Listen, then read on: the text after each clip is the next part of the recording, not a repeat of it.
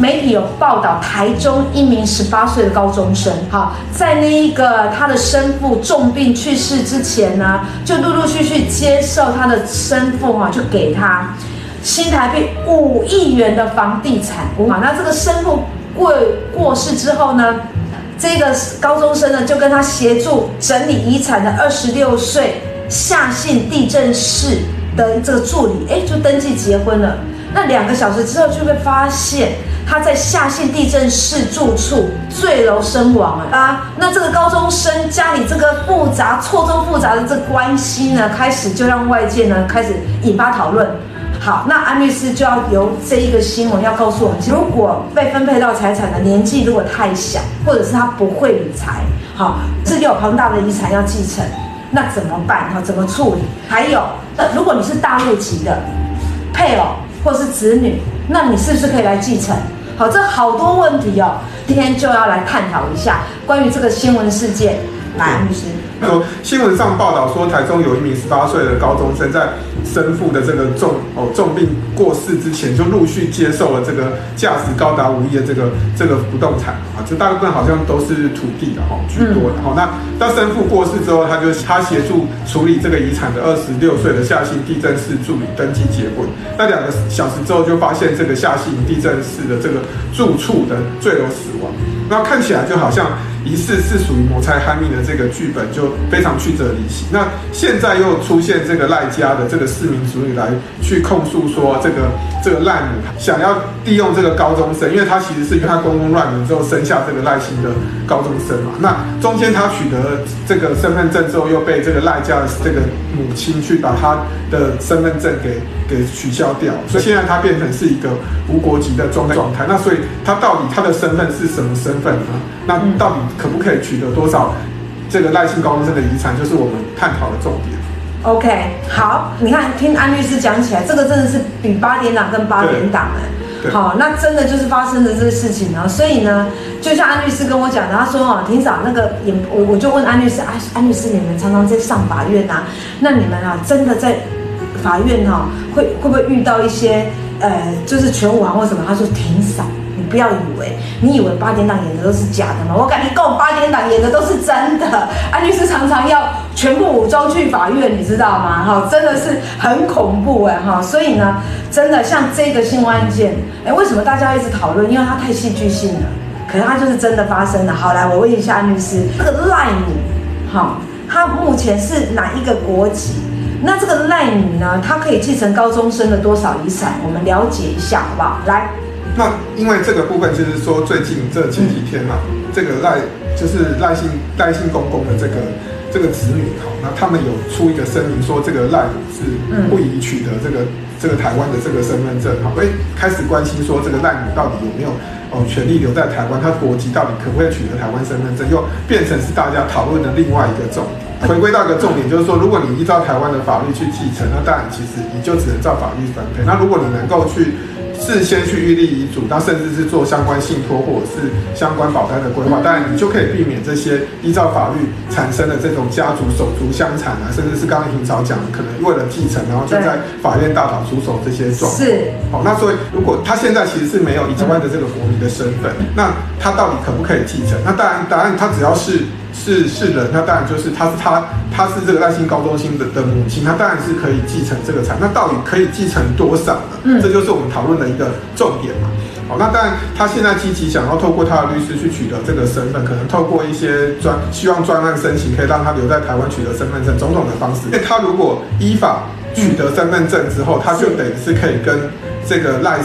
这个赖姓高中生的这个配偶去共同继承。那如果那个赖姓高中生的这个配偶，就是这个夏姓的这个，他最后是确定是谋财害命的状况之下，那赖母就可以单独呃继承这个这个五亿的不动产啊。那我们台我们这个民法规定就是，如果今天假设这个这个小孩若过世，那其实第一顺位就是他他没有配偶。假设他没有配偶，或者是判决这个跟跟这个所谓下性地震是，如果已经被判决他他的婚姻被确定是无效，或者是他丧失继承权的情况之下。就他只有第一，他的顺位就第一顺位就是等于是父母，那那那今天他的爸爸过世之后，这时候就剩他了啊。那母亲就变成是可以单独继承这个庞大的这个五亿的不动产。安鸟为公演呢，好五亿元呢，所以他一定要主动积极争取啊。好，那我们来讲一下，如果国籍是中国大陆呢？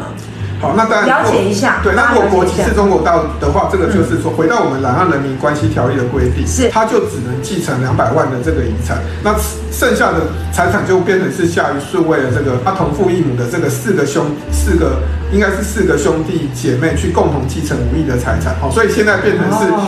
这个赖家的子女也跳出来说，他们这些不当取得财产，他就会意图让，也是要让这个赖母可以不能顺利取得这个台湾。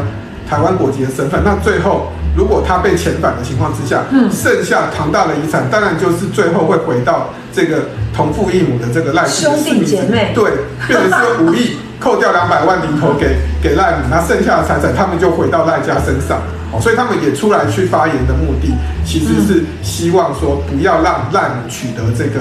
这个这个台湾的身份，那剩下的遗产。五亿扣掉两百万，剩下就是会回到同父异母的这个赖姓四名子女的手上。安娘哎，你知道吗？你感觉这个新闻案件呢，就直接把那个人性啊，好，就是把它真的裸露到那种哇，怎么会这样子啊？为了钱，什么事情都做得出来。好，OK，好，那我要探讨另外一个问题：夏姓配偶他怎么会丧失这个继承权？好，那这个呢？这个部分就是说，把一一四五条的规定，故意去谋害这个所谓的继承啊，被继承的状态，它就会变成是丧失继承权的效果。好，那所以这个专关键就会变成是，当然赖母就会主张说他是谋财害命，然后他纵使他的。他的婚姻，因为其实你婚姻要主张无效，其实我们会回到一个小插曲啦。因为他两个证人，纵使是他路上找了两个证人，他只要知道他们两个要结婚，有时候其实有时候你们如果说是粉丝们，如果去去户政办登记，他其实有时候户政的人会帮忙说，如果你没有见证，没有证人，他就会帮你，也会帮你签嘛。那你今天你说，今天他的律师一直讲说，哎，他们两个证人不认识，不认识这两个人，他只要证人认识说。身份证看出这两个要结婚，他帮忙签名之后，这个婚姻就是有效。所以他的律师也知道说，要打婚姻无效其实是有一点难度。那当然就回归到说，透过检察官去查是不是谋财害命，他是不是丧失继承权？丧失继承权之后，他就没有继承权了。那赖你再取得这个台湾的身份，他就无意就全拿了，对，就全拿了。对，了解。所以其实，其实这个我们另外一个小插曲就知道说，其实那个结婚的那个证人哈，其实没有那么有影响力。对，没有什么有。好，没有那么有影响。因为律师已经，安律师已经跟我们讲了，所以呢，重点还是他会不会，哎，就是主张他有没有继承权这件事情呢，比较重要一点。好，OK，因为这直接影响到这个赖。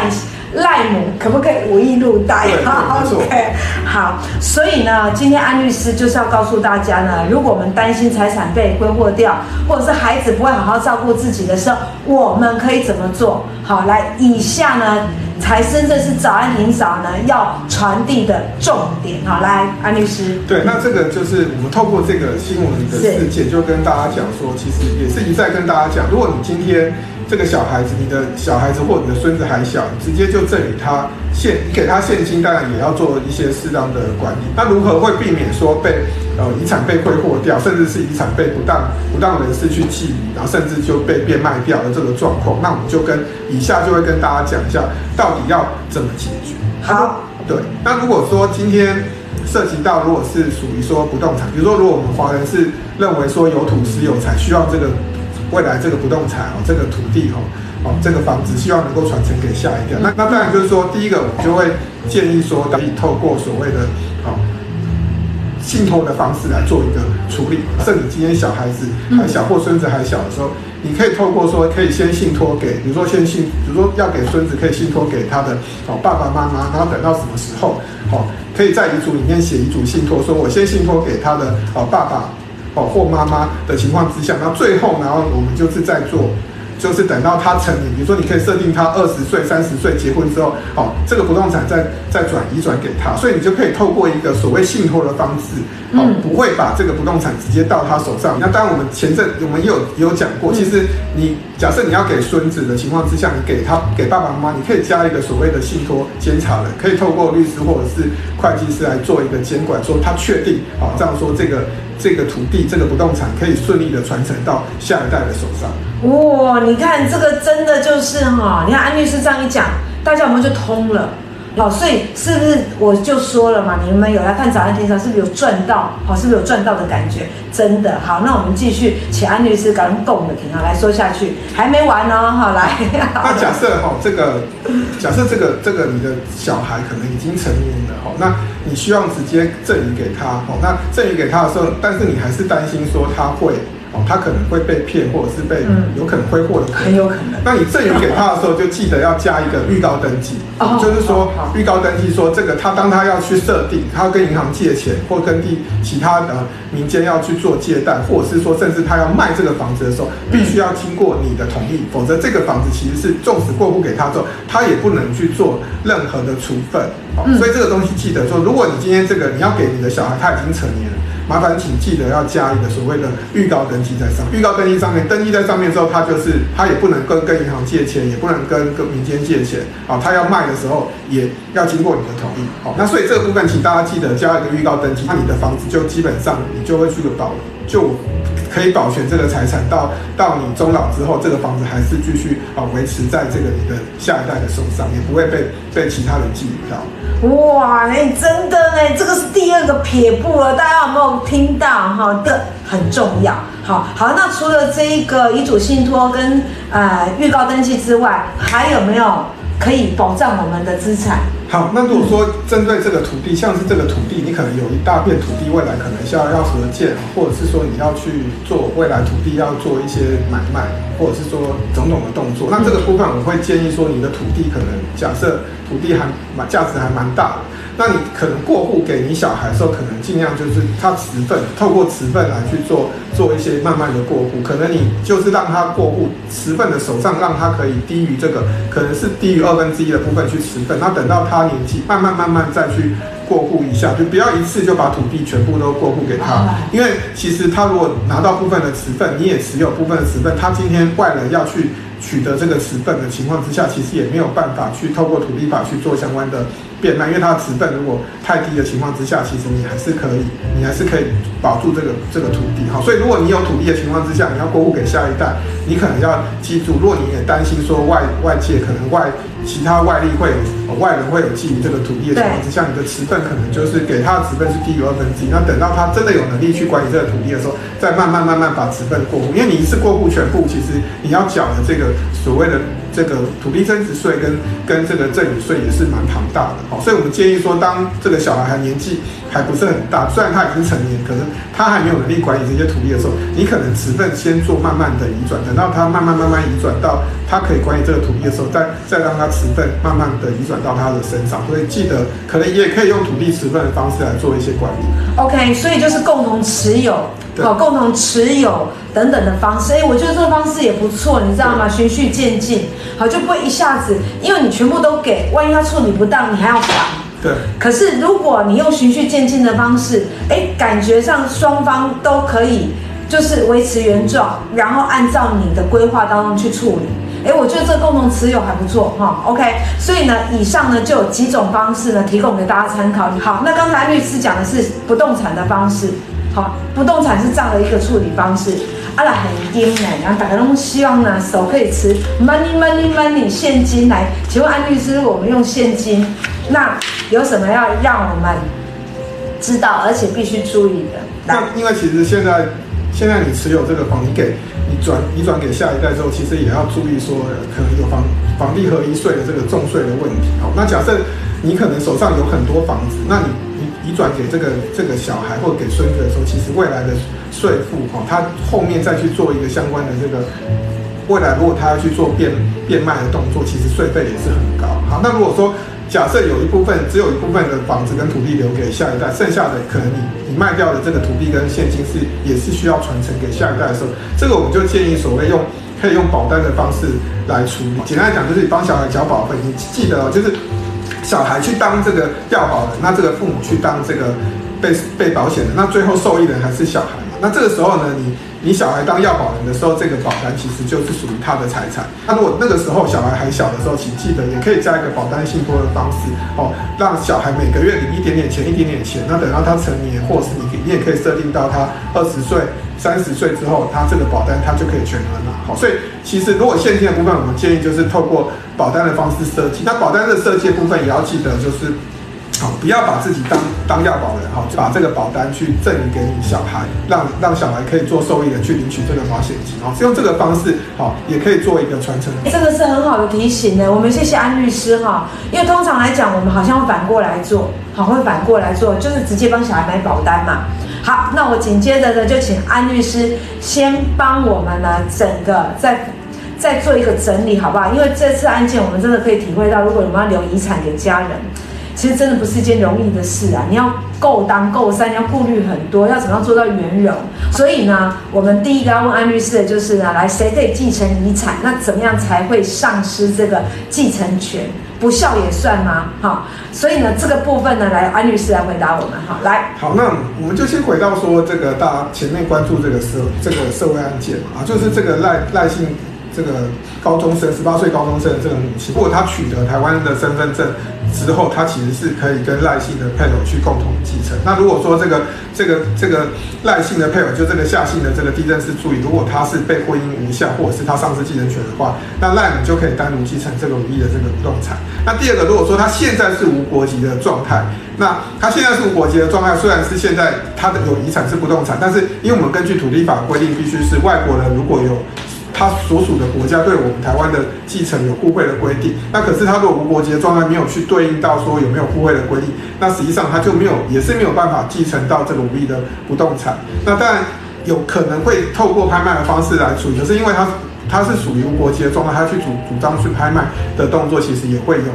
相对也是有一些困难度哈，不过这个目前无国籍是一个目前暂时的状态，所以它也不是一个持续性无国籍的状态，所以目前的状态就在无国籍的状态适用，它去拍卖不动产还是有一个难度存在。那第三个，如果这个也是可能的状态，比较可能的状态是它现在国籍是。他只要回去大陆之后，他回复国籍，他就是属于这个大陆籍的身份。那如果根据两岸人民关系条约的规定，回复属于大陆的国籍的状态，当然就只能继承到两百万的这个财产。那剩下的财产当然就是由下一顺位的继承人来继承。一扣掉两百万的情况之下，就剩下他同父异母的这个兄弟好姐妹，就是赖家的四名子女可以单独去继承。而夏姓的这个配偶，他怎么样会丧失继承权？我们简单讲，就是说，如果他今天他真的有谋财害命，那他就根据我们。民法一四五条规定，他就丧失继承，纵使他结婚是有效的。然后再来就是我们比较比较贴我们的问题哈，就是今天呢，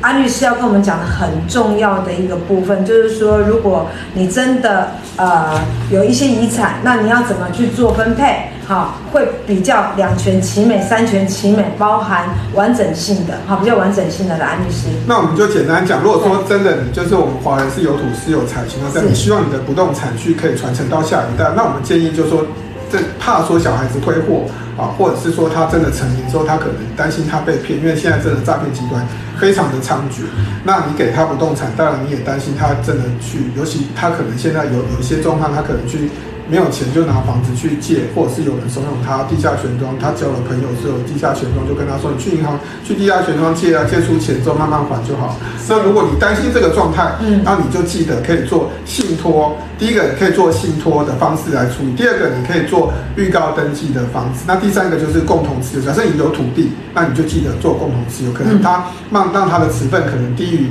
二分之一，他就没有办法去。啊，去移转他的持份被被骗，他因为没有超过二分有可能用土地法三十四条，可能土地就会整片就会被被被买被人家买走，嗯、那这个这个也会非常会有严重的问题，所以我们建议就是说用，就是第一个用信托，第二个是用预告登记，那第三个就是用共同持有持有的方式来去保全你的不动产，纵使你过给他之后，也不会被你转走。那第四个就是说，再来就是说，如果是现金的方式，那记得就是说，你也不要马上就这里给他庞大的现金，因为他现金到他的账户之后，随时也可以。要骗要骗就更容易啦，对对对，对不对？你土地还要透过要有印鉴证明哈，然后还要有权状去做一些过户。如果你给他庞大的现金，是不是担心下一代会挥霍掉，或者是被骗，就更容易被骗走？对。那我们建议就是说，可以做透过保单的方式来做一个处理。那记得就是说，当当这个你把子女帮